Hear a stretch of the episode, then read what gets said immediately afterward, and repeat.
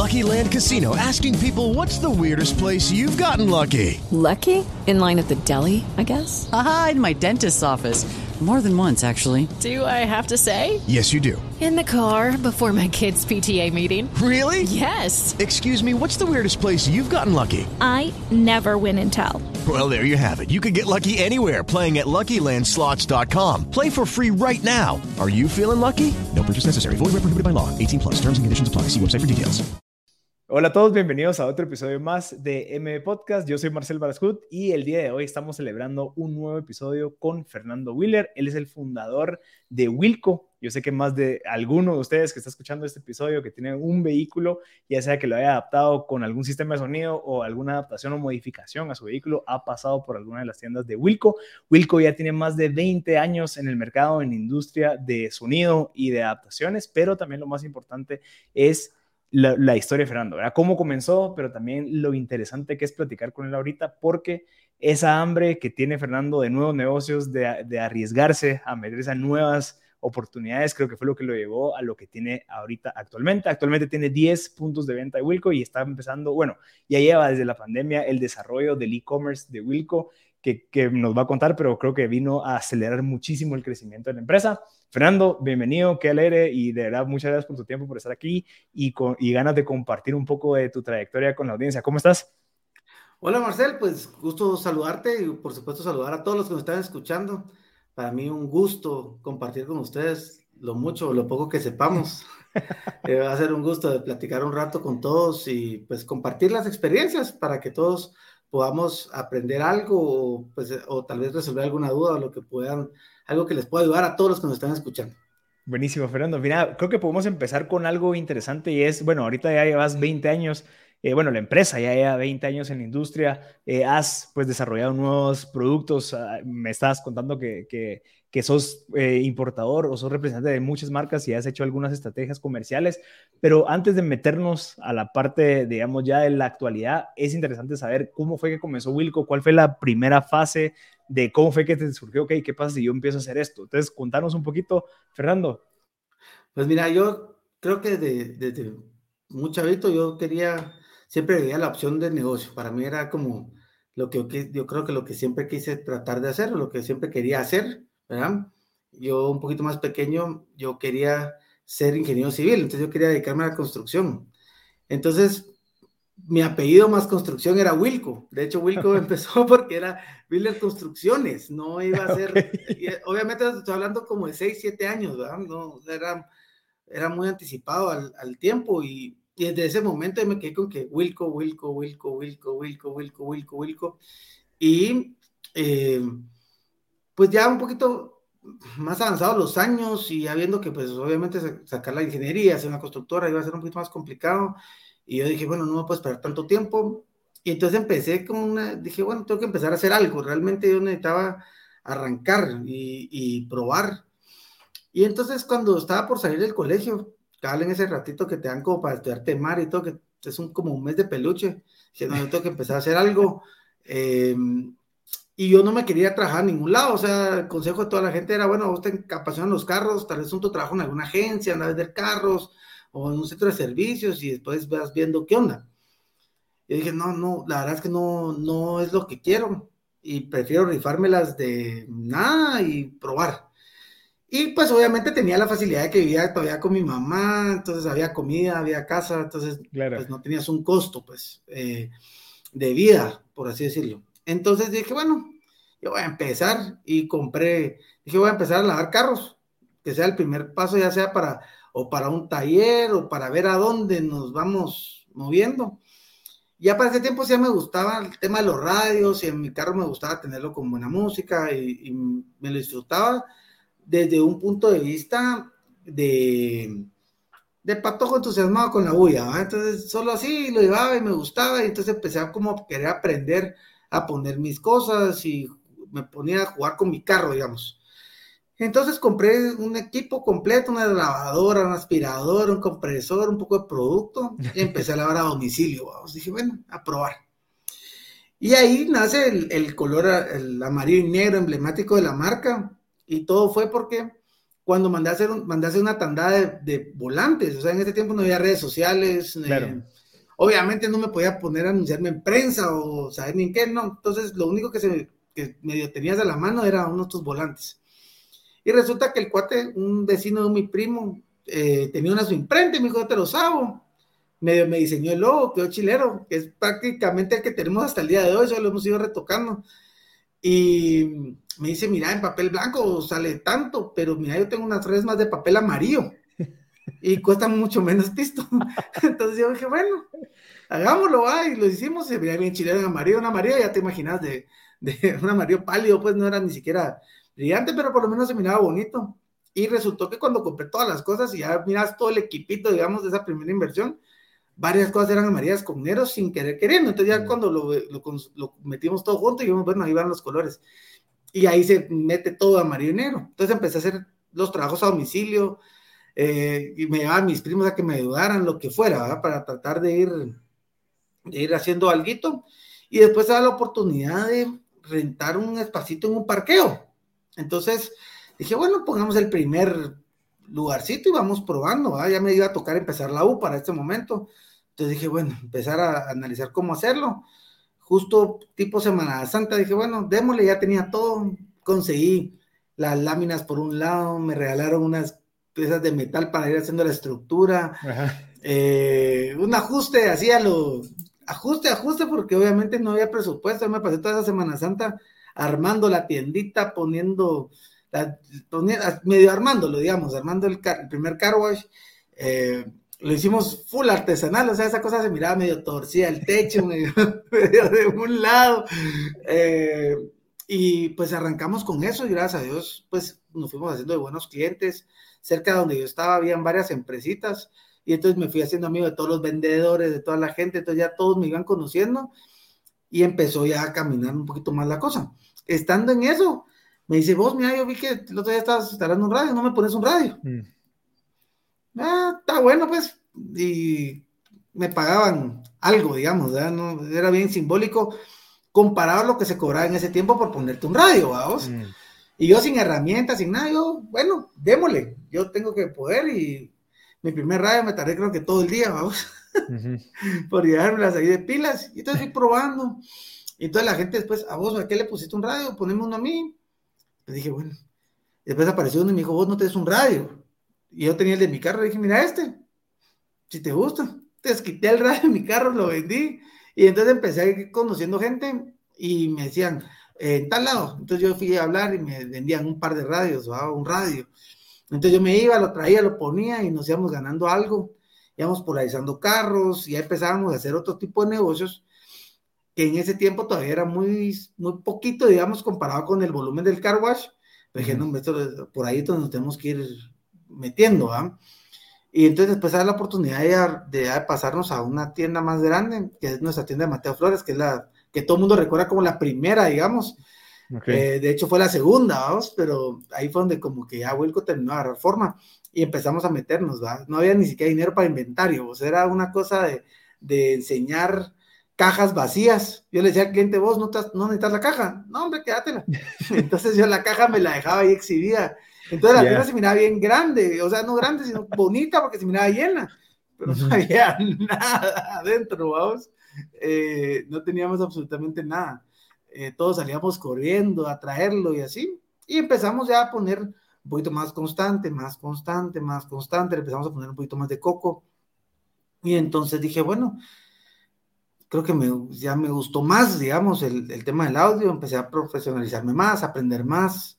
Eh, al principio yo ponía todo, después ya teníamos un técnico, después ya empezábamos a explorar, traer productos, ¿verdad? Mm. Eh, a ver qué otras cosas habían, empezar a jugar y pues fíjate que gracias a Dios, desde ese momento pues empezamos a traer productos, a traer marcas y empezar a probar. Obviamente en ese tiempo traíamos, no era ni un pallet, vamos, eran un par de cajas, después otro poquito más y así nos íbamos. Al punto que por ejemplo no me alcanzaba el espacito para guardar y un mi cliente que se volvió muy buen amigo mío, vivía como media cuadra, me prestó un pedazo del garaje de su casa para guardar las cosas, para que nos quedara cerca de, la tienda para ir a traer. Eh, Así voy a traer la bodega. Y... voy a traer la bodega, pero la bodega la casa está en mi cuate, pero por lo menos ya teníamos producto, ¿ah? Y entonces siempre con la idea de, yo siempre que, desde que empecé, a pesar que éramos hiper pequeños y que no había un capital, no había un capital grande, ni mucho menos, la idea siempre fue que tenemos que ser los más grandes y que yo quería mm. ser más grande. No era un tema, era un tema de, que yo quería que esto se llevara a, a, ser gigante, ¿va? Y gracias a Dios, pues se ha ido cumpliendo, ¿va? Entonces te va dando como la oportunidad de, de, irlo haciendo y lo hemos ido logrando ya después de 20 años, ¿verdad? Ya, ya vas viendo más o menos el fruto de la, del trabajo, de la inversión, ¿verdad? Eh, de los sacrificios, pues. Es bien, es bien bonito ver una empresa de 20 años y ver también los resultados, el tamaño, pero lo que hay que entender es todo lo que hay atrás. Yo me quedé prácticamente sin amigos, todos mis amigos del colegio ellos siguieron su vida a la U, eh, la fregadera de los primeros años de U, y yo todo eso me lo, pues decidí perdérmelo, por decirlo de alguna manera, preferí hacérmelo. Un, sí, cabal, le seguiste. Ah, es que no, no podía, era, era, era imposible, digamos, para mí, eh, seguir fregando de esa manera. Yo ya tenía responsabilidad, ya tenía planillas, o sea, pequeñas, pero ya habían planillas, habían tres, cuatro personas que dependían de que yo les pagara. Eh, entonces yo no podía venir un día a pelar cables y salir y fregar y después no había cómo pagarle a los patojos, por ejemplo. Eh, entonces, pues te vas quedando, digamos, de alguna manera sin amigos, ¿verdad? Y entonces empezamos ya a tener un montón de clientes amigos, nos empezamos a ser muy amigos de toda la gente y se volvió, ya se volvió como una comunidad en ese tiempo, pues todavía no se hablaba de ese tipo de cosas y creo que lo hicimos sin saberlo. Entonces ya la gente llegaba porque le gustaba estarse un rato ahí, que le gustaba ir a platicar, entonces ya se volvía una cosa que todavía me recuerdo, hacíamos unos almuerzos, mandábamos a traer unos pollos completos que vendían, una de esas pollerías así de calle, ¿verdad? Esas, así ya sabes, ¿verdad? Eh, porque obviamente tampoco es que hubiera presupuesto, pues, ¿verdad? Claro.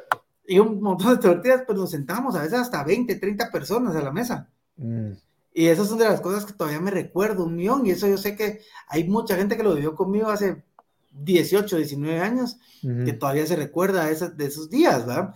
Entonces fuimos como haciendo un muy buen, una muy buena base con nuestros clientes, se volvieron todos nuestros amigos. Eh, obviamente se, ya no era trabajar, digamos, ya no la pasamos bien. Eh, teníamos unos horarios de locos, pues yo llegaba a las 7 de la mañana, me iba a las 11, 12 de la noche, prácticamente diario. Y hoy te digo, después de, hoy, con todo lo que me toca administrar, yo no sé ni qué hacía tantas horas. Claro, claro. No, sé por qué, qué, tanto tenía que hacer, de verdad, eh, porque no, eran jornadas eternas. Y llegaba la gente, mira las luces prendidas, tocaba, vos, yo sé que ya es tarde, no me das todavía el carro, dale, hombre, entran en el carro a las 7 de la noche y vos ahí lavando carros, o que mira que armarme mi equipo, dale, y toda la gente miraba que estábamos ahí, iban de regreso a su casa y mejor se quedaban ahí platicando. Y después decían, vos, mira, eso sí me gustó que lo, que pusiste, ponéselo al mío. Y entonces se volvió una cosa de que pasabas toda la noche echando punta y entonces tus mismos clientes se volvían tus mejores vendedores, ¿ah? Entonces ellos iban hablando y mira, y, mira lo que yo le puse. Vos no se lo pusiste, tú, hombre, ponéselo. Y ellos mismos se nos ayudaban a, a pushar la venta, digamos, de alguna manera. Entonces fue un momento bien... Eh, que le que aprendí un montón, ¿verdad? Y eso nos fue abriendo la puerta para después ir creciendo. Eh, hoy tenemos 11 tiendas de Wilco, más sin embargo, durante el pasar de los años, hicimos pruebas donde no funcionó, tampoco fue que todas, desde que dijimos hoy abrimos, todo funcionó y todo estuvo perfecto, ¿verdad? Sino que tuvimos unos intervalos es lo que probamos, una tienda no muy funcionaba, probamos otra cosa, íbamos probando como diferentes estrategias, eh, tratando de que, de que la cosa jalara. Eh, y ya cuando yo ya estaba un poquito más estable, decidí abrir una mega tiendona en zona 10, que sea como que nos disparó. Y entonces empezamos a invertirle a medios, ya, ya podíamos pagar medios, ¿verdad? Entonces ya salíamos en medios full, eh, empezaban a sacarle las pantallas LED, ya estábamos en pantallas LED, estábamos en donde pudiéramos estar. Entonces empezamos a marcarnos mucho, mucho, mucho, al punto que ya teníamos un tráfico ya constante, ¿verdad? Y, y entonces empezamos ya a estudiar que teníamos que hacer una distribución para que nosotros pudiéramos tener un mejor costo de, de adquisición por el volumen de compra, entonces empezamos a comprar un poquito mejor, más cantidades, empezar a tratar de, le vendíamos ya a otras tiendas, Y entonces empezamos a tratar con la distribución también, ¿verdad? Entonces fue como una cosita fue empujando la otra y prácticamente la necesidad de establecerte con un mejor precio para que tus márgenes estuvieran sólidos, porque obviamente nuestro costo de operación se iba volviendo más caro. ¿verdad? En un carguachito donde vos hacías todo, después ahora tenías dos o tres lugares, y había más gente, obviamente ya tenías Almacén, todo. más costosos, ¿verdad? Porque ya no podías vos venir a pensar eh, en, en salarios de un lavador de carros claro. de, los principios de los 2000 ya era gente que, que, vendía, ya le pagas un poquito más, ya necesitabas encargados, necesitabas gente que revisara. Entonces iban poniendo un poquito más complicada la cosa y para mantenernos, pues dijimos, bueno, tenemos que importar más y tratar de distribuirle a toda la gente. Entonces así lo empezamos a hacer. Íbamos a competencias de audio, donde pudiéramos meternos que la marca se viera, lo hicimos, ¿verdad? Entonces lo que fuimos creando fue una marca y ahora ya después de 20 años, pues gracias a Dios reconocida. Como vos decís, yo creo que la gran mayoría de gente que en algún momento ha tenido necesidad de hacer algún cambio en su carro, creo ha pasado que por ha, ha, pasado por nosotros, ¿verdad? eh, es, es, es impresionante el volumen que nosotros logramos hacer. Claro, después de una inversión de muchísimos años y de muchísimo tiempo, ¿verdad? Realmente no fue, eh, como te decía, de unos sacrificios increíbles, no fue una cosa tan sencilla como pareciera. A veces la gente, la gente cree que solo con, con llegar ya estás, digamos, ¿verdad? Claro. Y, no es, es una perseverancia que hasta el día de hoy la tenés que seguir teniendo, ¿ah? Si vos perdés esa perseverancia, se acabó todo. Eh, como yo siempre lo digo, las complicaciones, lo que antes me ponía a sudar mil quetzales, hoy me pone a sudar cien mil tal vez, ¿verdad? la preocupación, el estrés, el compromiso es el mismo. Claro. O sea, solo cambia el tamaño del... y los ceros. digamos. Los ceros, el tamaño, los compromisos. Antes me preocupaba por un empleado, ahora ya me preocupo por muchísimos más. Eh, antes te preocupabas porque teníamos unas panderitas que solo las arrancabas y se quedaban tiradas las pobres. Ahora te tienes que preocupar que hay ya camiones y que hay que tenerlos bien. Entonces, que hay que monitorearlos y todo. Hay que monitorearlos. Entonces, como que todo va cambiando, es lo mismo, solo que más grande y va creciendo. Pero si vos no tenés ese compromiso y esa visión de querer, de querer seguir y seguir y seguir caminando, yo lo veo un montón de gente muy talentosa que ponen su negocio, yo los, uno los mira y dice, pucha, qué bonito su negocio, ¿ah? Pero ahí se quedó. Mm. Y los ves 10 años después y sigue lo mismo, los ves 20 años después y sigue lo mismo. Entonces, mi visión fue completamente diferente, yo no quería hacer eso, ¿verdad? Yo tenía incluso ahí cerca un mi amigo que siempre fue aceitero, nos hicimos amigos a raíz del, del, negocio, yo le iba a comprar, en una etapa yo me ponía a cambiar aceite con tal de captar fondos, pues, y él me vendía el aceite, yo lo iba a traer, iba y venía, y yo lo, tal estábamos analizando hace un par de días, vos sigue lo mismo, exacto, pero mira, lo vi igual, como lo vi hace 15 años, o 20, yo no sé hace cuántos años lo conozco, entonces dije yo, yo desde el principio cuando miraba ese tipo de cosas, dije, no, yo quiero hacer algo un poquito más... Eh, más marcada la diferencia, algo más sí, que se vea el crecimiento, la evolución. Una evolución, algo que siempre te, que siempre te mantenga cautivo, digamos, porque uno se va cansando, se va aburriendo, uno hace lo mismo todos los días, se vuelve un poco monótono. Pero cuando estás en esas aventuras de que hay que abrir una tienda o que estamos sacando un producto nuevo, como que te mantiene un poco viva la, la cosa, ¿verdad? Entonces, eh, en eso es lo que hemos ido tratando de hacer, o lo que he ido tratando de hacer, de estarme reinventando, siempre buscando una cosa que me guste para que se mantenga en lo mismo, que la única forma de vivir de la forma que le tocó no vivir durante todos estos años es algo que te guste, que te apasione, que te encante, porque si no hubiera sido una tortura, vos. Yo creo que si hubiera escogido algo que no me gustara.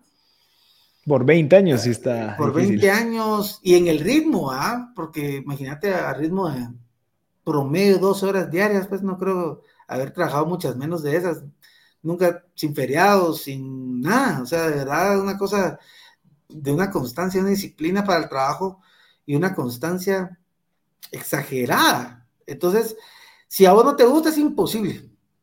¿ya? Es como la gente que se mete al gimnasio, va a una semana, no es que no puedan disciplinarse, simplemente no les gustó. Si vos encontrás algo que te guste y que te apasione, no te importa levantarte a las 3 de la mañana para ir. Eh, no te importa desvelarte, no te importa encontrarse el espacio. Pero si es algo que no te guste, es bien complicado porque está compitiendo con todo lo demás de tu vida. En cambio, para mí, pues mi negocio se volvió mi pasión.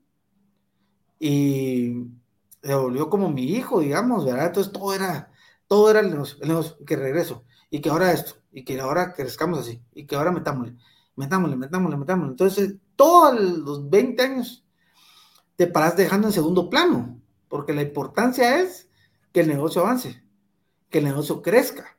Entonces eso es muchas, es muchas veces lo que la gente se confunde, todo el mundo quiere empezar y empieza con todas las ganas y de repente está con recursos. A mí me tocó empezar con 5 mil quetzales, pues, o sea, no era...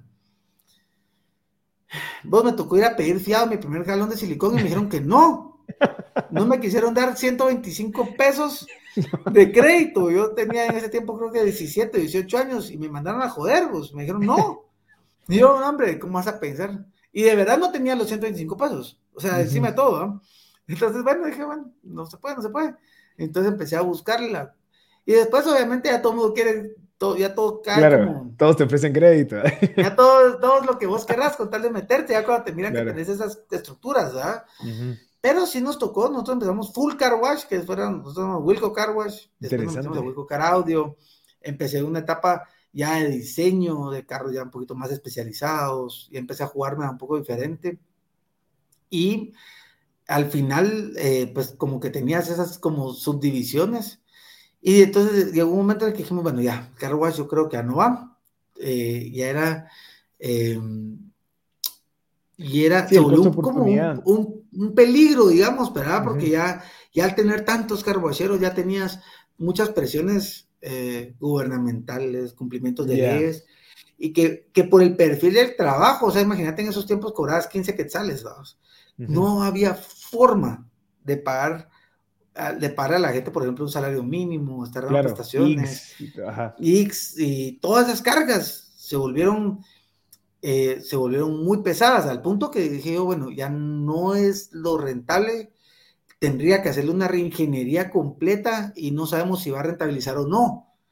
Y eh, nosotros en Mateo Flores, cuando nosotros abrimos, fuéramos los primeros, a raíz de que nosotros abrimos, paramos en el último año que yo estuve ahí, que ya te puedo decir, tengo como seis, o tal vez como unos ocho años de no estar en esa, en esa, porque ahí era nuestra, nuestro centro de operaciones, Ajá. digamos. Ahí distribuíamos para las demás tiendas, ahí se representa, ahí se reportaba todo el mundo. En una oficinita como de cuatro por cuatro, habíamos cuatro personas, ¿vamos? Porque ya había una secretaria, Cada uno ya había otra metro. gente, y todos, a la, ¿qué metro? Nos sentamos en un sillón tres. en un sillón trabajábamos porque no había escritorio para todos. Ajá. entonces eh, empezamos a, a analizar, se nos llenó el, el entorno. Claro. Y un sí, momento la que cuadra ya teníamos habían 20 cuatro- competidores. No, hombre, cuatro hubiera estado bueno. 20. Claro, 20 que competidores. Y, Ujú. ca- y cada uno más barato que el otro. O sea, Claro. llegué a un punto que había gente que ofrecía lavado por 7 quetzales. No, Y decían, no, hombre, no. Eso no va, no va a tener un final feliz, pues no ir para Ujú. ningún lado. Y hay un momento en el que los diferenciadores, en ese momento, para ese servicio, no estaban tan a la mano, digamos. No tenías cómo diferenciarte realmente con nada. Porque al final de cuentas, si mucho vos usas lavadora y el otro a mano, Claro. alguna cosa así, Pero pero eran mínimas. mismo. Ujú. y era muy poco, era muy poco. Entonces dije, bueno, vamos a tener que dejar y tuvimos que cerrar esa etapa. Yo te digo, una de las más bonitas en la, en la empresa, porque eso nos obligaba, eso nos llevó a tener ese gran tráfico. Yo tenía, vos en, mi en esa bodega cabían, creo que ocho carros al mismo tiempo trabajando. Y llegamos a lavar 200 carros en un día. Ok. Imagínate el trajín de estar entrando, Sí. sacando, metiendo. Me recuerdo un día se nos, se nos enfermaron dos carbocheros y están pálidos, o sea, sí llegaron, pues están muriendo. Le digo, váyanse, mucha. Y entre todos los clientes, lavamos los carros de todos. O sea, entre todos hicimos el lavado de Yo todos. te creo. Imagínate O esa sea, los mismos clientes se metieron a Los lavar. mismos clientes, "Ay, vos, démosle, te vamos a ayudar, porque si no, nunca vamos a salir. Y entonces, entre todos, lavamos los carros de todos. Imagínate ese, ese, Esa ese nexo que había, pues. Entonces ya era una cosa, por te digo, una de las cosas más especiales, digamos, ¿verdad? Pero ya empezamos a ver los riesgos, ya la presión, obviamente ya te estabas volviendo marca, entonces obviamente nadie va a molestar al más pequeño, pues. Aquí te quieren molestar cuando ya te miran medio bien. Claro, Te claro. miran que ya está caminando la cosa, ahí te tienen que ir a molestar, vamos, aquí Ujú. no es bien visto la superación, ¿verdad? Entonces, obviamente, no era parejo. Entonces nos dimos cuenta que era desigual, porque entonces nosotros teníamos esas grandes presiones, esas grandes molestaderas, porque ya nos tenían, ya era una jodera muy frecuente. y nuestros competidores seguían exactamente igual. Entonces decíamos, ¿cómo les, qué pasa? Pues, o sea, no, no hay eh, igualdad, digamos, de condiciones. Total es que llegó el momento que dije, bueno, ya no más, de verdad. Dije, esto ya se acabó. Un día ya me terminé de decepcionar del tema y nos quedamos y cortamos toda la división. Nosotros teníamos outsourcing para empresas, outsourcing de agencias. Entonces fuimos negociando de carros. Yo le lavaba a las agencias de carros todos los carros nuevos y todos los carros de servicio, ah. todo el staff que estaban en unas agencias era nosotros.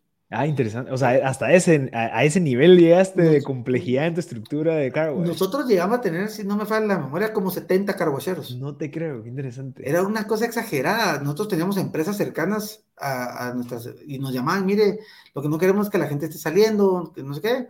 Entonces les montamos estaciones de lavado para ellos en sus instalaciones y entonces fuimos, era, iba creciendo bonito, la verdad es que era, era bonito, digamos, ¿verdad? Muy centaviado, pero bonito. Sí. Pero cuando empezó esto, entonces primero cerramos nuestras tiendas, después fuimos ya negociando con la gente qué hacíamos, hasta dónde llegábamos, y fuimos como que saliéndonos, eh, lo, lo, digamos, en nuestras sucursales fue de romplón. Y un día que ya no aguanté más y dije, ahorita se acabó y acabamos todo en un día. Ese día dijimos, ya nomás, ya nomás, y acabó la cosa. Las tiendas que tenían áreas de lavado muy grandes, las cerramos y las volvimos tiendas solo de audio mucho más pequeñas con un costo mucho menor. Claro. Y que también para vos era un costo de oportunidad, ¿o no? O sea, era o lavar carros que te daba, no sé, 10 quetzales o 5 quetzales por carro, o vender esos productos que te iban a dejar 100 quetzales por producto. O sea, como que también era, había que poner la balanza y decir, bueno, mi tiempo, ¿a dónde lo puedo enfocar? Y aparte que por ejemplo, para lavar 100 carros, pues necesitabas un área grande. Sí, Cuando yo empecé hace 20 años, había mucho espacio. Digamos, la calle enfrente de la Mateo Flores era desierta. Entonces era mi parqueo. Yo tenía un parqueo para 60 sí, el carros. de la par era, era, un parqueo extra. Era baldío y la calle no pasaban muchos carros, no había tráfico, no existían ni siquiera las, eh, metras, pues, o sea, no había nada. Entonces vos agarras toda la calle y te la ibas, te la apropiabas, pues. Y, ahí ahora dice, no hay iglesias. Ahora hay iglesias, ahora hay gasolineras, hay casas, hay de, todo. ya no podés. Y dejas un carro afuera, es un cepo. Entonces imagínate vos haciendo cola a un carro. Te van poniendo un cepo de mala suerte. Sí, sí, Se te fue la ganancia del día entero. Claro. Entonces empezamos a tener que tener bodegas muy grandes. O sea, nosotros ya teníamos tiendas de 800 metros, de 1000 metros. Y entonces eso ya te costaba unas rentas muy altas. Y cuando vos hacías el, mix del negocio, porque obviamente el carro también tenía una, ventaja, que era como un ganchito. La gente lavaba el carro, miraba el radio, miraba unas bocinitas, alguna luz o algún extra, digamos. Y entonces te servía como de atracción, digamos. Claro, claro. Pero el tema fue que ya, ya esa atracción sería demasiado cara. Entonces mejor invertíamos ese recurso en más medios. O sea, llegamos a un punto que salíamos en la empresa con página completa todas las semanas. Ah, ok. Entonces empezamos a irnos a eso y a apostarle a eso. Entonces todo lo que reducíamos de gastos lo reinvertíamos en publicidad. Todo, íntegro. O sea, ni un peso de la, de la reestructura, digamos, y la reducción de costos se fue, digamos, a guardar, sino que todo eso se reinvirtió inmediatamente en hacer, hacer que más gente llegara a los puntos. Eh, entonces ya para esos ratos ya habrían tal vez unas tres o cuatro tiendas, ya iba caminando un poquito más la cosa, eh, ya le íbamos agarrando más el rollo a importar, ya le íbamos agarrando más el rollo a todo. Sí, más, más eh, enfoque comercial, o sea, estratégico. Ah, o sea, bueno, ¿en dónde lo puedo traer para que salga barato? Entonces compro volumen, lo consolido. O sea, toda la lógica que, que tal vez alguien que no tiene ese volumen o no, no tiene esa estrategia no lo está viendo, pues, y tal vez lo compra local, ya con un markup de saber ni cuánto. Como que sí, sí es bueno tener ese olfato como el tuyo de, bueno, ¿cómo puedo mejorar esto? ¿Verdad? ¿Cómo puedo ganarle más a esto? Sí, era cómo ganarle más y o cómo ser más competitivos, ¿verdad? Es que eran era como las dos cosas, porque también en mayoría pues era peleado y nosotros éramos un arroz, ¿verdad? O sea, no éramos nada en esa onda. Y entonces, para nosotros vender una cajita de bocinas, vender dos cajas de bocinas, vender lo que vendiéramos, nos ayudaba un montón. Y entonces empezamos a hacer, a, cambiar nuestra forma de hacer el negocio. Y cada vez, obviamente, tratando de regularizarla más. Eso es bien difícil. Aquí empezar de cero, con todas las reglas del juego, es virtualmente imposible. Ahorita. Entonces tenés, ahora, en cualquier momento. Yo creo que las, las, exigencias van, van fuera de, de toda lógica. Okay. O sea, es que si vos analizás hacer una empresa en Guatemala, lo que conlleva, lo que conlleva tener empleados, eh, cuando vos lo analizás y ya le pones un, o sea, le pones un poquito de atención, ¿verdad? Porque uno a veces lo oye, ahí vas y te la vas haciendo. Pero cuando ya te toca sentarte y realmente revisar y decir, oh, yo no hubiera podido arrancar nunca. Y parte de eso, por ejemplo, fue lo que nos llevó a cerrar esa división. Jamás le íbamos a poder normar. Nunca mm, íbamos a poder estar en regla al 100%. Porque el costo era era exagerado de hacerlo. Sea, no, no, tenía lógica uno con el otro, o sea, era como, te exigían como que si estuviéramos viviendo en algún país europeo, cuando al final las reglas del juego son otras.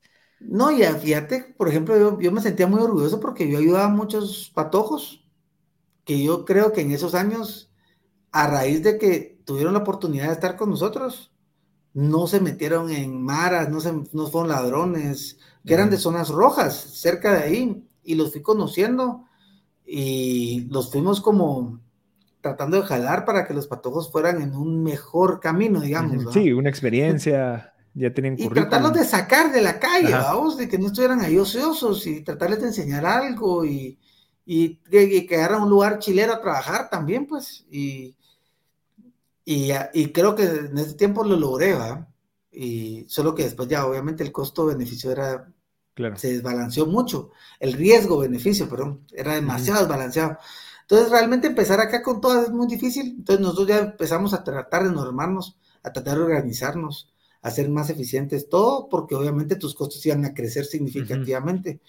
Entonces, cuando nosotros vamos abriendo más, más puntos y creciendo la cosa, obviamente nos permitió más volúmenes de compra, eh, nos permitía tener mejores estrategias, ya, ya empezás a tener software, ya empezar a tener gente que te ayuda, que te dice, que te va viendo, que te va buscando. Nosotros, yo te puedo decir, yo los primeros tal vez ocho años o siete años fue a memoria. A, puro papel. A papelito, memoria. Y, y, no, y no es algo que te diga, no estuvo mal, pero tal vez sí hubiera podido ser más rápido todo si hubiéramos tenido mejores herramientas, por ejemplo que obviamente ahora son más accesibles. Pero ese tiempo vos te metías a hacer ciertas inversiones y el seguimiento era pobre, eh, todavía, todavía las cosas no funcionan tan eficientemente como ahora. Pero entonces todo a mano, a memoria. Yo me sabía de memoria todos los espacios de bodega, costos, precio de venta. Y los números de teléfono de los clientes, proveedores, todo. Entonces, sí, porque tenías telefonitos de qué? De 100 contactos. En ese tiempo ya era la novedad. O sea, no ni tenías ni cómo guardarlo, pues. Eh, eran, otros eran otros. Sí. Sabes de que yo veo, yo veo eso también con mi papá. Mi papá comenzó la empresa hace 36 años y, o sea, nosotros ahorita, tal vez por el, el, acceso a la información, las redes sociales, o sea, obviamente me salen anuncios cada, no sé, siete segundos de alguna plataforma nueva que te va a ayudar a sistematizar y todo eso. Pero, al, bueno, mi papá no terminó de estudiar.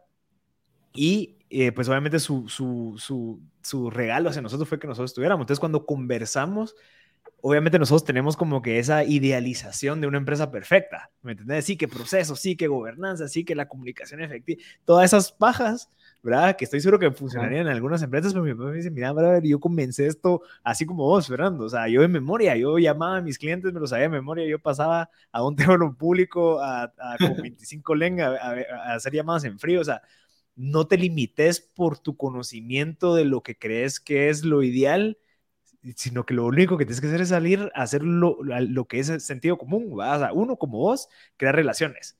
¿Verdad? O sea, vos estabas ahí, atendías a tus clientes, los tratabas bien, se las pasaban bien, te fuiste dando cuenta de que si vos tratas bien a un cliente, el cliente va a ser más fácil que recomienda a otro cliente y cuando llegue ese mismo cliente le va a vender al otro cliente algún producto. O sea, como que eso, eso es sentido común y hasta como naturaleza humana en donde si vos das, pues obviamente vas a recibir, ¿verdad? Entonces, creo que a veces nosotros eh, nos preocupamos mucho por eso debido a ese acceso a información cuando personas como vos lo lograron sin mucho con las cosas más básicas y han logrado llevar una empresa, pues ahorita 20 años, 11 lugar, lugares, pues, ¿me entendés? O sea, como que creo que a veces nos, nos super complicamos o nos sobrecomplicamos porque creemos que tenemos que hacer muchas cosas, así como el que hizo Facebook, así como el que hizo el de Netflix, que no sé qué, o sea, como que creo que eso es un, es un como una bendición, maldición que nuestra generación tiene por ese acceso a información, ¿verdad? Entonces yo, por eso me encanta hablar con gente que, que ha tenido tu, tu, experiencia, que es, yo levanté esto de cero sin muchas cosas que muchos tienen y a veces uno dice que no puede porque no tiene la, el, el recurso perfecto, ¿me entendés? No, y fíjate que cabal, eso es lo que pasa, que yo creo que ahorita con tanta información y con ese pilot de información, porque es muy grande, es difícil discernir, ¿verdad? Porque vos, soy, vos lees cosas, en no sé dónde la jornada laboral ahora es de tres horas, de dos días a la semana. En Dinamarca, sí. ¿Cómo? Cabal. O sea, no hay, no es funcional, ¿verdad? Por ejemplo, claro. cuando ahorita en pandemia, que el, el des, despegaron las estadísticas y los índices de cumplimiento a raíz del home office. office ajá. Eso fue un alegrón de dos meses, pues, o sea, eso es casaca, pues, o saber ni qué estructura tenés que tener para tus controles internos, porque obviamente uh -huh. hay empresas que tienen toda la capacidad del mundo, entonces claro. vos lo, lo, pones tan alineado, tan encerrado que la gente va a producir. Claro. Pero claro. para un mortal no es la realidad. O sea, y, y, lo peor es que toda la gente entra pensando, yo me da risa, la gente entra pensando que va a hoy a abrir para allá y, y, el otro mes ya puede vivir en el puerto, pues. Claro, cabal, o irse de viaje, mochilero. O irse de viaje, me quiero ir allá y yo quiero carro nuevo y vos decís, pues eso no es, no es no ya. Es Ajá. No, y eso cuánto tiempo te va a tomar y entonces, claro. eh, ves empresarios ricos y empresas pobres, ¿verdad? Uh -huh, Todas las empresas claro. quebradas, pero los chavos con sus carros sí. nuevos, ¿va? Y entonces eso es lo que creo yo que hace falta. Yo creo que aquí hay que, la gente en todo ese acceso a información no sabe qué está viendo. Mm. Y mucha gente no tiene el sentido común del que estamos hablando. Lo que pasa es que a veces el sentido común, te, una vez te das cuenta y analizas los casos y sabes que definitivamente no aplica, pues. Uh -huh. Y que no va a aplicar de la forma que vos estás pensando. Entonces, vos tenés que irte midiendo, ir viendo, porque obviamente cuando vos le sabes poner nombre a todo, que es bien bonito, pues yo miro a la gente de U, yo tengo gente que contratada que tiene U, que ha trabajado en transnacionales y todo, y trabaja para nosotros, gracias a Dios lo hemos logrado captar, es un excelente capital, y hay cosas que, te lo juro, hasta cómo redactar un pinche correo, a mí me vale madre, sí. yo sé que, o sea, yo realmente sé que con quien yo necesito comunicarme, va a entender y ahí va. Pero ya después te vas dando cuenta que en el crecimiento ya, por ejemplo, necesitas todo ese montón de política que vos no tenés, que la calle no te va a dar. Mm. Pero también el mismo problema está que cuando vos lo querés hacer todo by the book, es, te vuelves casi inoperante. Uh -huh. no, casi inoperante porque querés cumplir muchas cosas eh, y, muy, y, las variables están todos los días. O sea, el, mm. el negocio va cambiando todos los días. Todos los días hay un desafío nuevo, todos los días hay un problema nuevo, todos los días hay oportunidades nuevas. Y entonces, si vos estás regido por un libro, es muy difícil que las vas a ver. Claro. Es muy difícil que, tu, que logres operar. O sea, vos mirás y dice, Departamento de Recursos Humanos, Departamento de Contabilidad, Departamento de... No, jamás vas a abrir una empresa con... Yo, nosotros después de 20 años, hasta ahorita estamos explorando recursos humanos, imagínate. O sea, Claro, fue una buena adquisición, mal necesaria de muchos años y nos veníamos haciendo los locos, ¿verdad?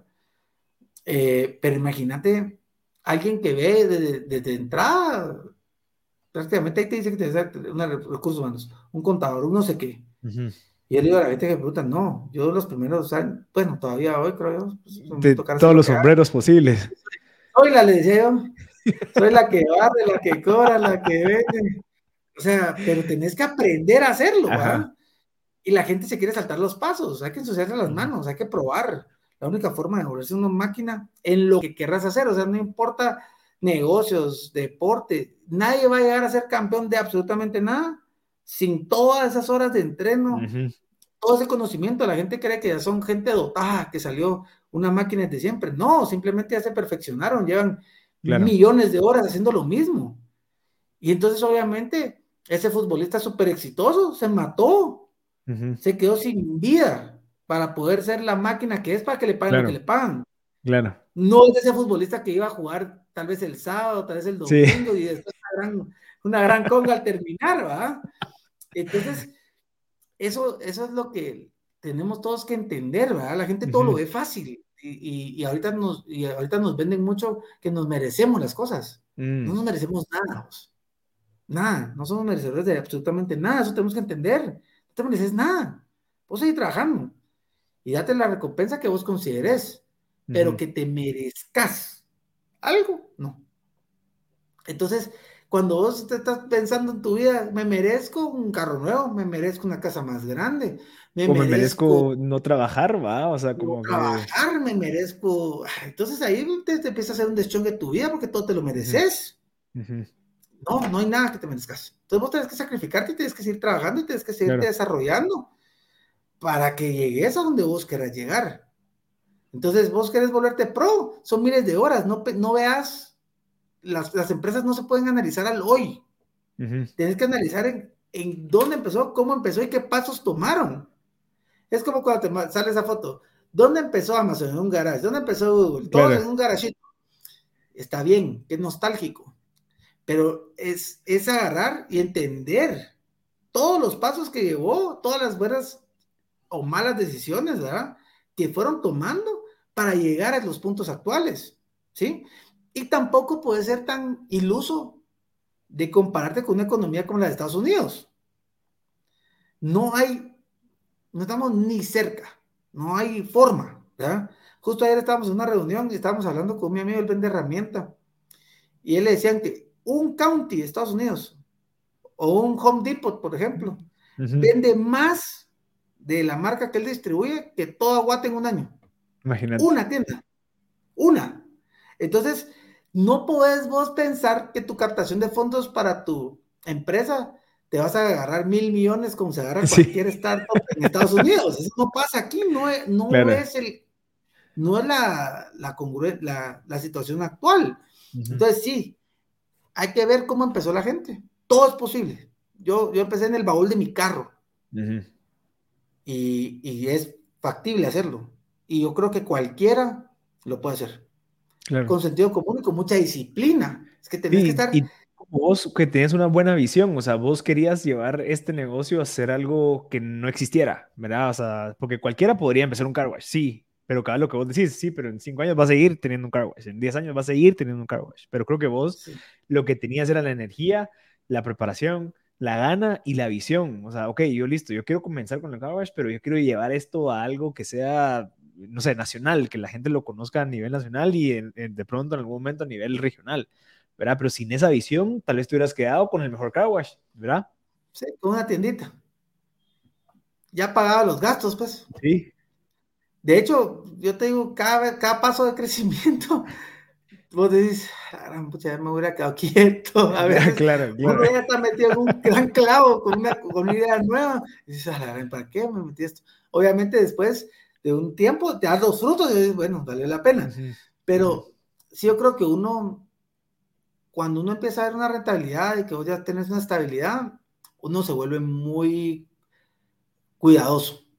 Okay. Entonces perdés la agresividad, que perdés esa garra. Y yo me he tratado de nunca perderla. Mm. Yo llego a un momento en el que estaba muy estable, no sea muy bien. O sea, ya yo te puedo decir, en ese momento ya era casi que había llegado a, mi ideal de ese momento de empresa. Y se nos vino un problema que casi nos hace quebrar. Me tocó reinventarme completo. Y, yo veía y veía, y me tocaron dos años o tres años, pero heavy, ¿verdad? O sea, problemados, digamos, ¿verdad? Duros, complicados. Pero ¿qué pasó al, al, al, final de eso? Yo me di cuenta, yo me puse a analizarme y dije, bueno, a mí me están dando alas, y me estaban dando y me estaban dando y me estaba dando y me estaba dando la vida, Dios, lo que como lo querrás llamar, me estaba dando y me estaba pagando y me estaba soltando y me estaba soltando y me estaba soltando. Me acomodé y me dio miedo seguir volando. Mm. Y entonces yo ya, me sentía, ya había un poquitito de dinero guardado, que te voy a decir, todo ese gran ahorro no nos ayudó, pero ni para seis meses de crisis, vamos. O sea, tan grande que lo hagas, pero es que lo que pasa es lo mismo que yo te explico, o sea, hay gente que con mil quetzales ya es mucho y, realmente es válido. Entonces yo en ese momento me sentía que tenía mucho. Y entonces me volví miedoso, yo no quería tocar mi mm. dinero, yo no lo quería volver a meter a la jugada, yo me quería como que acaparar, digamos, y ya solo guardar y guardar y guardar. Y entonces me di cuenta de mi error, ¿va? Me costó una millonada, me quitó media vida ese, tiempo, esa etapa de problemas, digamos. Pero al mismo tiempo dije, no, aquí me tengo que ir con los tacos de frente y con lo que se deje. Y en plena crisis empezás a, empezamos a desarrollar nuestras marcas privadas. Empecé a trabajar China agresivo, increíble, al revés. De la, o sea, vos estás viendo que te estás quebrando y te estás poniendo a, y le estás metiendo más ficha, ¿no? Yo me tocó hablar con unos problemas grandes yo hay, antes hacía unas ferias de electrónica muy grandes y había muchas marcas de audio.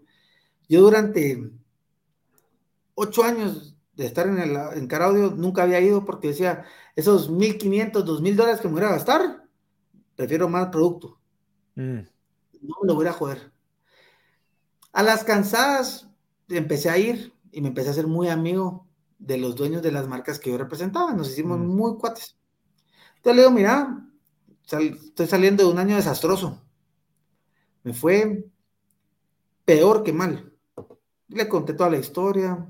Ese fue nuestro, nuestro punto más bajo en, en, la historia, digamos, de Wilco. Eh, entonces le digo, mira, tengo un gran problema, me pasó esto, esto, esto, yo necesito reorganizarme, necesito reducir mis costos, necesito mejorar. ¿Y qué necesitas de mí? necesito que me quites el límite de crédito y el tiempo para pagar. y esto se ríe, me dice, vos, estás viniendo a contarme que estás quebrado y me estás diciendo que te libere el crédito y que te libere la orden de compra. Sí, eso te estoy pidiendo. Vamos a tener contenedores completos, nos vamos a ahorrar, vos te vas a ahorrar dinero. ¿Cómo ahorrar dinero? Cada vez que te pido una paleta, vos pagas 500 dólares por mandarla a mi, a mi forward. Si nos llenamos un contenedor y ahí solo con eso te ahorraste 5 mil dólares de envío. Mejor págame el contenedor, te va a costar 1400. Te mm. ahorraste 4 mil dólares ahí al suave. Igual yo te voy a pagar, tenemos, no sé, 12 años de estar trabajando juntos, nunca te queda mal, te voy a pagar. Pero con eso yo voy a abaratar mi costo. Y vos me vas a dar mejor precio porque te estoy comprando más cantidad. Claro. Entonces se quedó pensando y me dijo, qué cabrón este. cerote. se me queda viendo así con cara de. Y entonces, como no tuvo argumento para discutirme, me dijo, dale, armemos el contenedor, pues. Y me despacha el equivalente al año anterior completo en uno. Ok. Y entonces dije, bueno, ahora lo que tenemos que hacer es rotar esta babosada para que esto sea nuestro, nuestro motorcito de cash flow, porque no tengo que pagar mañana. Y empezamos a vender con un margen súper bajo. Entonces competíamos hasta con la marca más relinga, nos logramos meter. Entonces yo decía, vendamos, vendamos, vendamos, vendamos, con margen, no importaba el margen, queríamos, entonces empezamos a distribuir porque las tiendas estaban jodidas, digamos. Y entonces empezamos a vender, a vender, a vender, a vender, a vender, a vender con un margen súper pequeño. Y entonces nos dimos cuenta que si lográbamos meternos y que con el precio correcto éramos bienvenidos donde fuera. Mm, claro. No importaba qué tienda fuera, no importaba si era competencia directa, indirecta, no. Si el precio estaba, iba a haber. Entonces agarramos a trabajarlo de esa manera y gracias a Dios fue un hitazo. pero te das cuenta que también es un resultado de, tu, de tu buena relación que mantienes ya sea con tus proveedores y también con tus clientes. Definitivamente, lo que pasa es que, mira, pues una persona, es que hay, hay dos, dos, tipos, o varios tipos de clientes, pero digamos los que yo más me topo. Hay cliente problemático que te alega por absolutamente todo, todo, no importa. Lo que, hasta si le mandaste la factura antes se enoja, claro. después se enoja. Eh, le llegó muy brillante la caja, se enoja, le llegó pálida, se enoja, o sea, y todo es problema. Le encuentran problema a todo. Entonces ese es un cliente, que habían varios en la corporación, digamos un punto que nos conocíamos todos los distribuidores de Latinoamérica y viajábamos juntos a esos shows, entonces nos hicimos amigos todos. Entonces había uno que a reclamar todos los días, todas las veces que llegamos era una reunión de una hora con problemas. Y después estaba la gente mala paga. Entonces ellos venían y, y no pagaban, o pagaban muy mal, digamos, ¿verdad?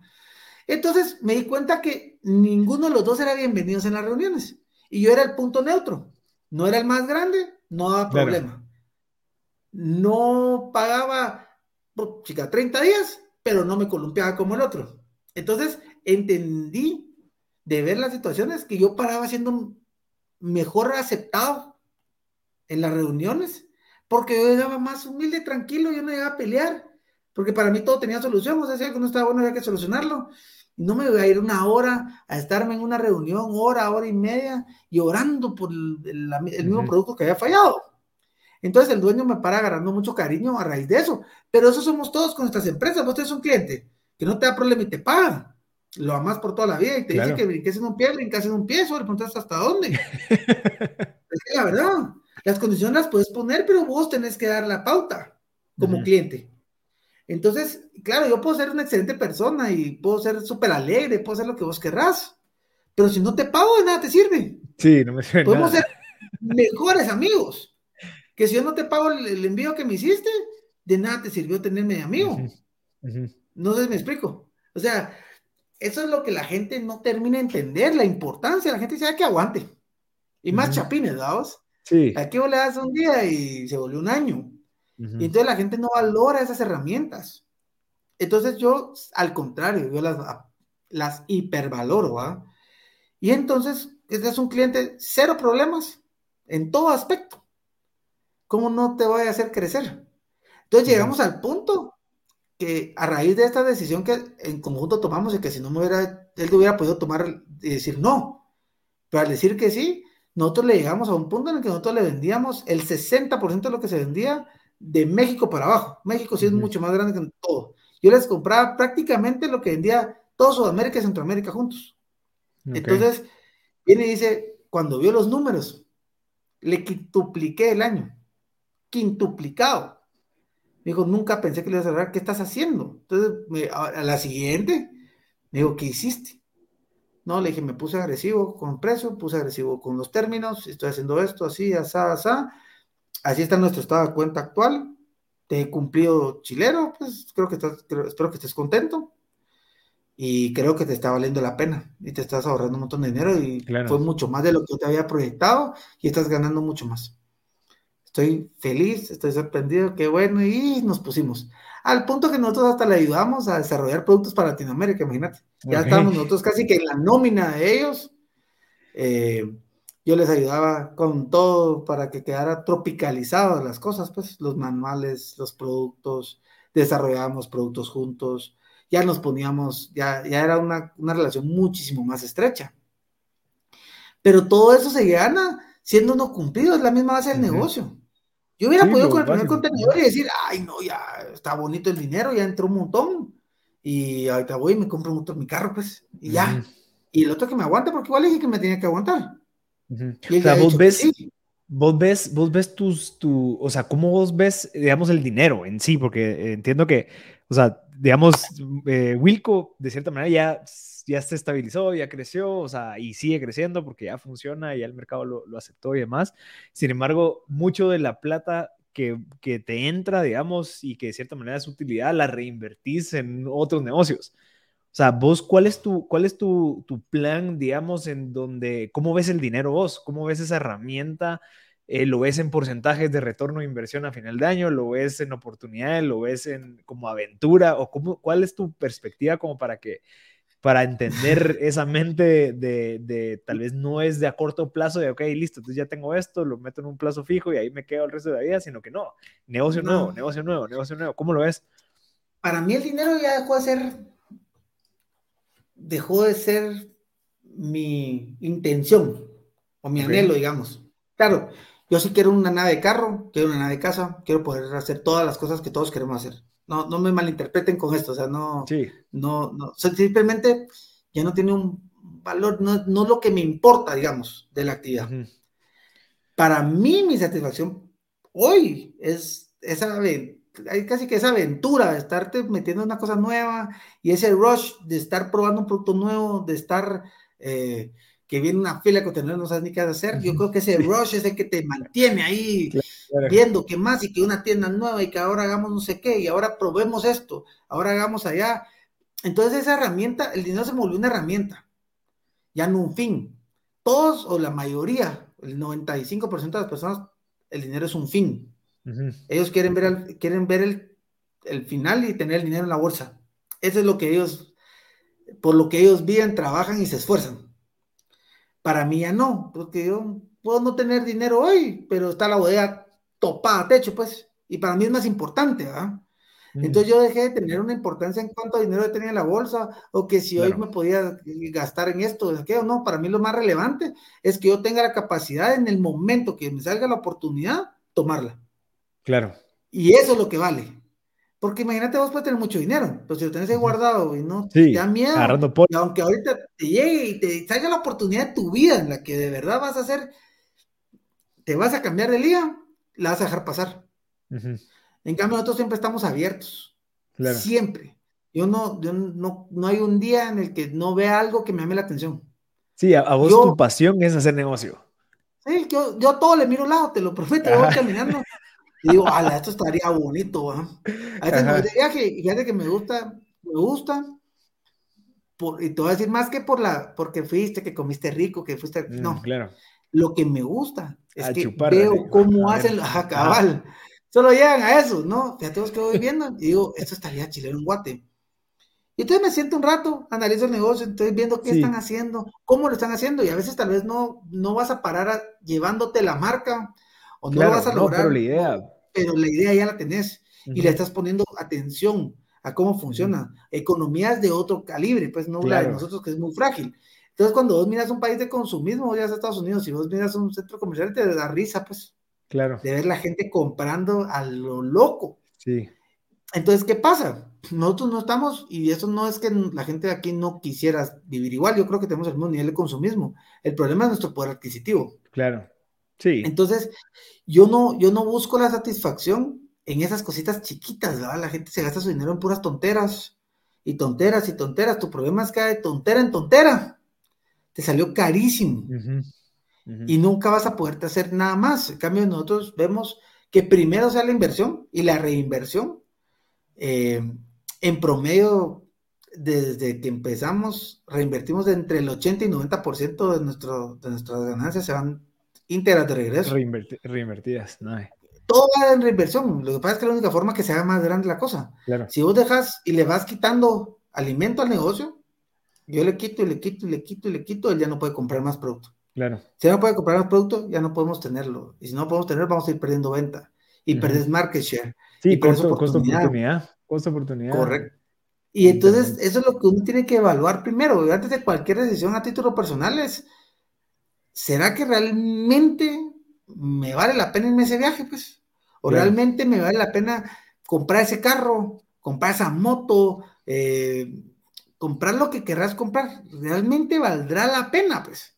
Entonces, y no... O, que estás parando de, de, adquirir por hacer esa compra, ¿verdad? O sea, por ejemplo, ¿qué estás sacrificando por eso? Hay un sacrificio que vos haces y vos tenés que analizar realmente hasta qué punto vale la pena. Y con esto no te estoy diciendo, no te compres una nada de carro, solo analizar el momento. Hay momentos en los que vos puedes decir, sí, hoy, no importa. Ya, ya puedo, hoy no hace, no hace diferencia. Y yo lo que le digo a todos mis amigos, para empezar, los juguetes se compran financiados nunca tocas tu pisto.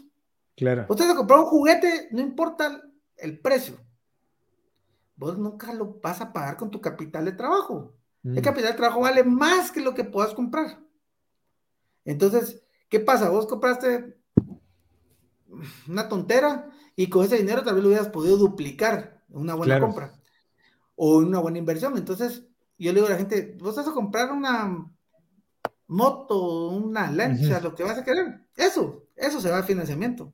Y que te valga, si te van a pagar 7%, 8%, no importa. ¿Por qué? Porque yo le digo, sin el juguete vos puedes vivir, ¿correcto? Claro. Y sin el juguete tu empresa camina.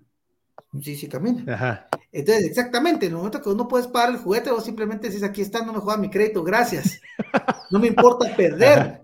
Claro. Pero resolviste y vos saliste bien, encima de todo, ¿verdad? Porque vas a perder dinero, sí pero saliste muy elegante. En cambio, la gente se quiere aferrar a esas cosas, materiales que no son que no son de beneficio para nada, se quieren aferrar al carro hasta las últimas, están quebrados, pero, pero Dios me guarde, Dios no vaya en un Mercedes. no, hombre, ya estás quebrado, ya no, te importa. Claro. lo mismo caminas en, a pie si es necesario. Claro. Entonces, la gente no valora esas, tenerle un crédito abierto, un crédito solvente, eh, que en cualquier emergencia vos puedas pedir y puedas hacer algún un siguiente paso. Entonces la gente se va cerrando puertas por todos lados por esos afanes negativos que no tienen nada que ver con tu negocio. Entonces castigas a tus empresas y después dices que esa empresa malísima. Ah, pero ni modo, le estás cobrando eh, la pari se le estás echando al negocio, el carro se está echando al negocio, tu casa al negocio. Entonces, ¿cómo va a crecer? No hay forma que vos puedas crecer un negocio si lo estás castigando todos los días. Claro, Entonces, cuando la gente viene y dice, entonces viene y van a vender el negocio, alguien más mira los libros y te das cuenta que era un buen negocio, ¿ah? Solo que lo estabas ordeñando a más no poder. Y entonces, y eso pasa mucho con muchísima gente, ya lo hace medio grande y empieza, se descarga. su caja registrada, su, su, como su ATM, ahí su, su, de, su cajero, ahí está, va a sacarle plata. Entonces, para mí yo creo que uno tiene que ser ordenado, uno tiene que ser, el sentido común es bien importante y es un, y es un valor que casi nadie tiene, vos. Claro. Eh, es increíble, hay un montón de cosas, me dicen, vos, ¿y por qué sabes de eso? Mano, solo analizar lo que está pasando y entendés. O sea, no hay, no hay ciencia, pues no te están pidiendo que descifres una fórmula química. Sí. pero digamos, ahí hay, hay, un ingrediente que vos tenés, que es calle, ¿va? O sea, bueno, un poco de experiencia también, ¿va? O sea, vos todo, todo, esto, este recorrido de 20 años influye bastante en esa facilidad de poder identificar, si, ah, yo no, yo lo voy a manejar aquí con crédito, le voy a ofrecer esto al, al proveedor, pero eso solo se obtiene echando punta. Sí, Ah, pensando, vamos, yo creo que uno tiene que ir siempre con la mente abierta, todo puede pasar. Realmente los negocios son bien variantes. Hoy tenés, mañana tal vez no, tal vez te pasaste de inversiones. A mí me pasa mucho. Nuestro problema más grande es que yo me excedo en inversión. Entonces compramos de más, ¿verdad? Y entonces después está toda la gente financiera jalándose el pelo porque obviamente no alcanza la plata. Claro, claro, claro. y hay que vender estos, estos juguetes. hay que vender todo, mucha. Y, no, hombre, tranquilas, hombre. Ahí va a caminar, esto viene para acá, para allá. Pero, por ejemplo, en mi caso, lo más que, lo que más me cuesta a mí es dejar ese, ese proceso de reinversión, ¿verdad? Porque siempre es sano en algún momento claro. que la cosa vaya también caminando en rieles, pues que no tengas tantos altibajos y que, te, y que puedas ser sin, digamos, sin estrés, ¿verdad? Pero al final de cuentas, como le digo, gracias a Dios no vendemos uvas que se nos van a arruinar mañana, o sea, si no la pegué hoy, se va a pegar tal vez mañana, si me adelanta el tiempo se vende más tarde, y si no, pues te das a costo, y si no te das a pérdida, pues el dinero ahí está, y no se va a acabar. Entonces yo le meto mucho y me enfoco en que la reinversión es primordial, para mí es indispensable, obviamente ahorita sí estoy en una etapa en la que sí me quiero aprender a autocontrolar, ¿verdad? Para que no mi satisfacción esté tan, tan arraigada a la compra y que estés vos picado siempre haciendo tonteras nuevas.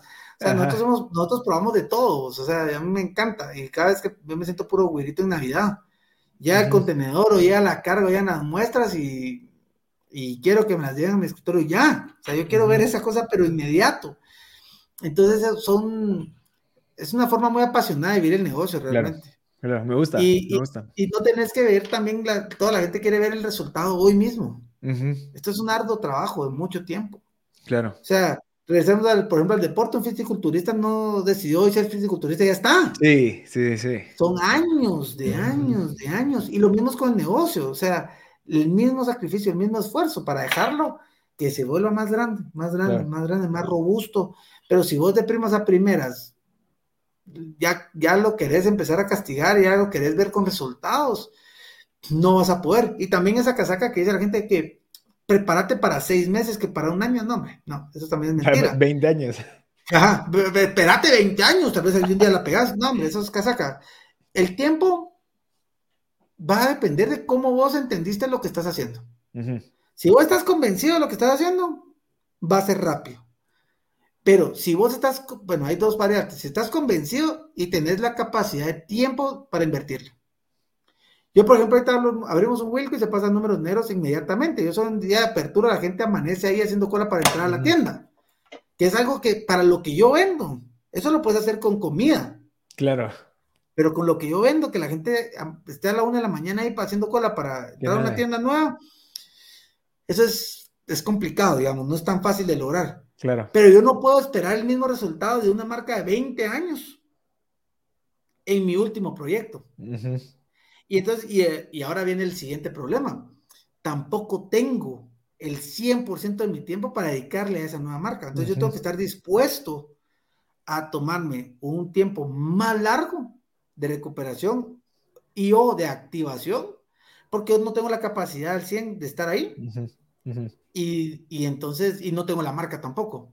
Claro. Pero si vos vas a abrir tu changarrito 100% convencido de que estás haciendo el mejor sanguichito y estás convencido y le vas a meter el empeño y te vas a dedicar las 24 horas al día a esa cosa, no hay, no hay falla.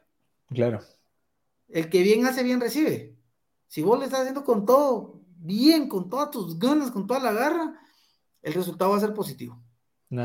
Y mientras más le pongas, más rápido va a ser. Claro, claro, claro, sí, mientras más input, más esfuerzo, más, más sudor, más fácil más, o más rápido va a ser el resultado. Claro, interesante. El problema está que un montón de gente dice, a la voz, ese negocio que hace aquel, eso se mira bueno. Sí, ah, yo miro que los números están bonitos y se van por el número. Claro. Entonces, tener, vos tener un, tener una empresa o iniciar una empresa de cero basado en que te estás ya de entrada comparando con alguien más, ya perdiste. Sí. Y si vos estás basando todo, absolutamente todo en lo que vos supones que ya se está ganando alguien. Claro. Ya mejor, mejor no te metas, o sea, mejor no, no empeces, ¿ya?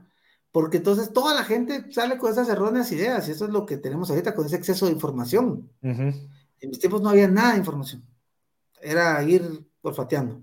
Claro. Ahora todos creen que se lo merecen, lo que hablábamos antes, todos creen que está fácil. Sí, porque leyeron el libro de, de, administración, ya saben administrar y liderar. No, y, lo peor es que ni lo leyeron, en audiolibro se lo echaron.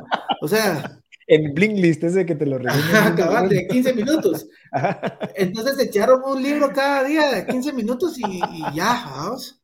Cabal, ya son administradores de empresas. Ya son administradores de empresas, ya son gurús de los negocios, ya son coach financieros. Claro. Eh, eh, entonces, me mataba la risa. Una vez alguien me contó que me dice, yo soy un coach de performance empresarial. Ah, pucha, qué grueso, le dije, qué bonito. ¿Qué has emprendido? ¿Cuáles son tus empresas? Eh, no, no, no. Es que yo soy certificado. ¿Certificado de qué? o sea, qué, qué, onda? O sea, para eso me contrato un psicólogo que me quite todas las estupideces que estoy pensando y me tenga la mente medio clara. Le digo, no, no jodas, ¿qué, estás vendiendo? Pero entonces caen un montón de esos tipos de ah. roles, ¿ah? Que la gente se va confundiendo y es bien fácil uno confundirse. Claro. Y hay gente que sí tiene mucha expertise en manejo de empresas. Y entonces, obviamente, si te hagan, yo aunque yo tome, la última decisión de todo el grupo de empresas, que obviamente ya no solo es Wilco, ya son, ya son varias empresas, son varias ramas del negocio que tenemos. Yo tengo un grupo de gente a la que le escucho su opinión. Que yo al final haga lo que se me dé la gana es otra cosa. Sí. Pero vos tenés, yo tengo mi gente que me aconseja. Entonces tengo gente que me dice, por el lado financiero, yo no le veo lado a esto. Por el lado fiscal, yo le veo tal riesgo o le veo esto. Por el lado X, Y, Z, ¿va? Entonces, a pesar de que toda la calle, los 20 años y todo, uno tiene que aprender a oír. Claro. Yo me siento y escucho y hay que poner atención. No eso quiere decir que vas a cambiar tu decisión. Uno tiene que ser lo suficientemente capaz de ser firme. Saber, ese input. Saberte guiar, vamos. O sea, no hay que. La gente a veces llega al punto en el que se cree conocedora de la verdad absoluta. Llegan a ese punto tan loco que yo me, me da risa, y yo los miro y digo, ¿qué trancas van a pegar? Pues van a tener un error muy heavy. Y, y es basado únicamente en lo que vas viendo. Y después ya cuando vos vas haciendo algo con un poquito más de feeling, creo que es más sencillo. Yo creo que si a vos no te gustara hacer un podcast, jamás tendrías éxito. Pues. O sea, la única forma en la que vos empujas y has llegado al éxito que tenés, que te oigan afuera, que estás en muchísimos países, sos uno de los podcasts más grandes, que es uno que te gustaba, y a raíz de que te gustó, le metiste todo, porque yo te aseguro que no, no fue que el primer año ya te oían en Estados Unidos. No. Entonces, eso es lo que yo creo, y ahora obviamente todo el mundo quiere hacer podcast. Claro. ¿Por qué? Sí, Porque, a a te va bien, Ajá. porque a, a fulanito le va bien. Y no ven todo lo que hace atrás. Nosotros hacemos un pequeño programita de carreras de carros. O sea, es un dolor. O sea, de verdad es Ujú. complicado, no es tan fácil. Y lo hacemos porque nos gusta, digamos, ¿verdad? Y lo vamos ahí medio, medio probando, no con, no con intenciones de comercializarlo, pero solo porque nos gusta. Entonces, ir Ujú. haciendo algo. Pero yo creo que o sea, es, es, un- es complicado el tema de los negocios Sí. y definitivamente creo que no es para todos. Pero A- fíjate, yo creo a- que lo, lo, lo resumiste bastante bien. O sea, en, este, en esta hora, o sea, al final diste un, un giro 360 a tu experiencia y pusiste las cartas sobre la mesa en donde, ok, o sea, sí, que es increíble hacer un negocio, sin embargo, X, Y, Z, ¿verdad? O sea, no es solamente pensar, soplar y hacer botellas. Eh, Wilco no creció de, un día para otro, fueron 20 años para llevarlo donde estás. Vos estás financieramente bien, sin embargo, seguís con esa hambre eh, interesante y creo que es excelente como para, para que la gente se lleve eso ahorita a su, a su, a su casa y digan, ok, sí, o sea, para poder llevar una empresa de 0 a 100 como la llevó Fernando, todo esto, ¿verdad? Todo lo que pasó, estos cambios, esos riesgos, eh, las relaciones y demás, la inversión, y, y, creo que con eso podemos concluir porque interesantísimo y, y, creo que bueno, al final vos hablando ahorita, la gente que te está viendo en video, la gente que te está escuchando, se ve la pasión y dice, bueno, sí, esa pasión es esa parte, ese ingrediente secreto en donde cualquiera puede copiar y decir, bueno, voy a mandar a traer cosas en Amazon y voy a empezar a vender cosas para carros, pero si yo no tengo esa resiliencia o esa pasión, pues no sé, no sé si voy a aguantar algún, eh, a otra pandemia, ¿me entendés? Sí. Entonces, buenísimo, Fernando, creo que, que valió no, pues, muchísimo la pena esa, esa, esa, esa creo que nos, nos recorriste toda tu vida y, y, por lo visto sos una buena, sos una persona que sabe contar historias. Eso me, me acabo de dar cuenta, porque creo que nos guiaste todo así con, con interesantísimo. Te, te, lo agradezco, Fernando. No, estoy para, para servirles al que quiera. Yo, para mí es un gusto realmente. Son tantos temas, ¿verdad? hay tantas cosas. Yo creo que esto, si, si uno no tuviera un, un, un tiempo específico, se vuelve gigante sí. la cosa. O sea, son cosas donde no, no hay como pararla, digamos, es demasiada info, demasiadas experiencias y enfocarte en algo muy específico es muy complicado. Sí. Eh, porque la gente tal vez cuesta un poquito más, hay que enganchar a la gente y que pues vaya y ya se les vuelva de interés. Pero gracias por la invitación, realmente no, me encanta, a mí me gusta contar mi historia, porque sí, yo creo sí. que sí realmente motiva a mucha, gente, a mucha gente a probar, a mucha gente a hacer sus negocios, a mucha gente analiza y dice, bueno, tal vez estoy pasando eso ahorita, ¿verdad? están en una uh -huh. etapa de todo lo que hablamos de esa gran vuelta que vos comentás, uh -huh. y estoy diciendo yo ahorita estoy en eso. Y, y tal vez te sirva lo que claro. estás oyendo. Estoy seguro que sí. Y eso se lo aprendió un señor bien sabio, dueño cabal de una de las marcas que representamos, y me dijo, Fernando, todo lo que vos sabes lo tienes que compartir. Claro. Porque tu conocimiento es bien valioso. Uh -huh. Y él te tomaba la, el tiempo de ir a las universidades a dar una cátedra como de una hora cada semana, una cosa así. Y él lo hacía porque me dice, esta es mi retribución más valiosa. Yo puedo financiar la universidad entera si fuera necesario, pero no me gano nada. Yo necesito que la claro. gente entienda lo que hay que hacer. Y entonces me motivó a mí a tratar de hacer lo mismo. Realmente es, uno no cree posible empezar de cero. Uh -huh. La gente lo ve casi imposible y todo, y, y, la justificación es bien fácil, ¿verdad? Yo creo que las excusas en el, la mayoría de gente pueden más, entonces es más fácil decir, no tengo el dinero, yo no tenía dinero, no tengo sí. el tiempo, y yo no tengo no sé qué, yo no tengo no sé cuál, yo tengo, no, hombre, hay que dejar las excusas por un lado, uh -huh. las excusas dejan de ser válidas, y, y, el compromiso tiene que ser el que predomine, uh -huh. y en ese momento en que vos haces eso, y que dejas que no, no haya excusas. Yo como le digo a mi gente y a todo mi equipo, le digo, mucha, no quiero excusas. O sea, esto tiene que ir sí o sí. ¿Cuánto tiempo nos tome? No importa. Pero de que va, va. No importa en qué nos metamos hoy. No importa cuál sea la estupidez nueva. No me importa si no lo logramos en el primer mes, si nos tomamos un año. Pero lo que lo tenemos que hacer, lo tenemos que hacer. Uh -huh. Entonces, Excelente. cuando ya tenés que vivir tu vida así, pensando en que tenés que lograrlo. Es que no es opcional, el éxito no es sí. opcional. Yo acabo de leer un libro que, que, habla de eso. Success is your duty. O sea, es tu responsabilidad el éxito. O sea, creo que yeah. es, es, el, el de 10X de, de Grant Cardone. Bueno, Buen, buen libro. Pero Fernando, de verdad, gracias. ¿Cómo la gente te puede contactar si quisiera ofrecerte algo o pues pedirte otra entrevista para motivación o cómo se pueden contactar contigo? Pues mira, no tengo una página directa para, digamos, mía, pero seguro en cualquiera de las páginas de Wilco piden ayuda, Ah, que quieren alguna intención o que quieran alguna cosa, seguro les conectan. El, el, Eh, el correo público es gerente de ventas arroba Gerencia de ventas arroba wilcocaraudio.com. Ajá, Ajá, entonces por ahí pueden entrar a platicar contigo. No, es solo gerencia arroba wilcocaraudio.com. Ah, ok. Va, es mi correo listo. personal y con mucho gusto para el que necesite cualquier cosa estoy, estoy definitivamente a las órdenes y el que Dale. le pueda ayudar con mucho gusto y el que necesite un consejo o tenga una duda también estoy para servirles. Buenísimo. Muchas, es que eh, me gusta y el éxito de alguien al que yo he ayudado sé que suma en el mío.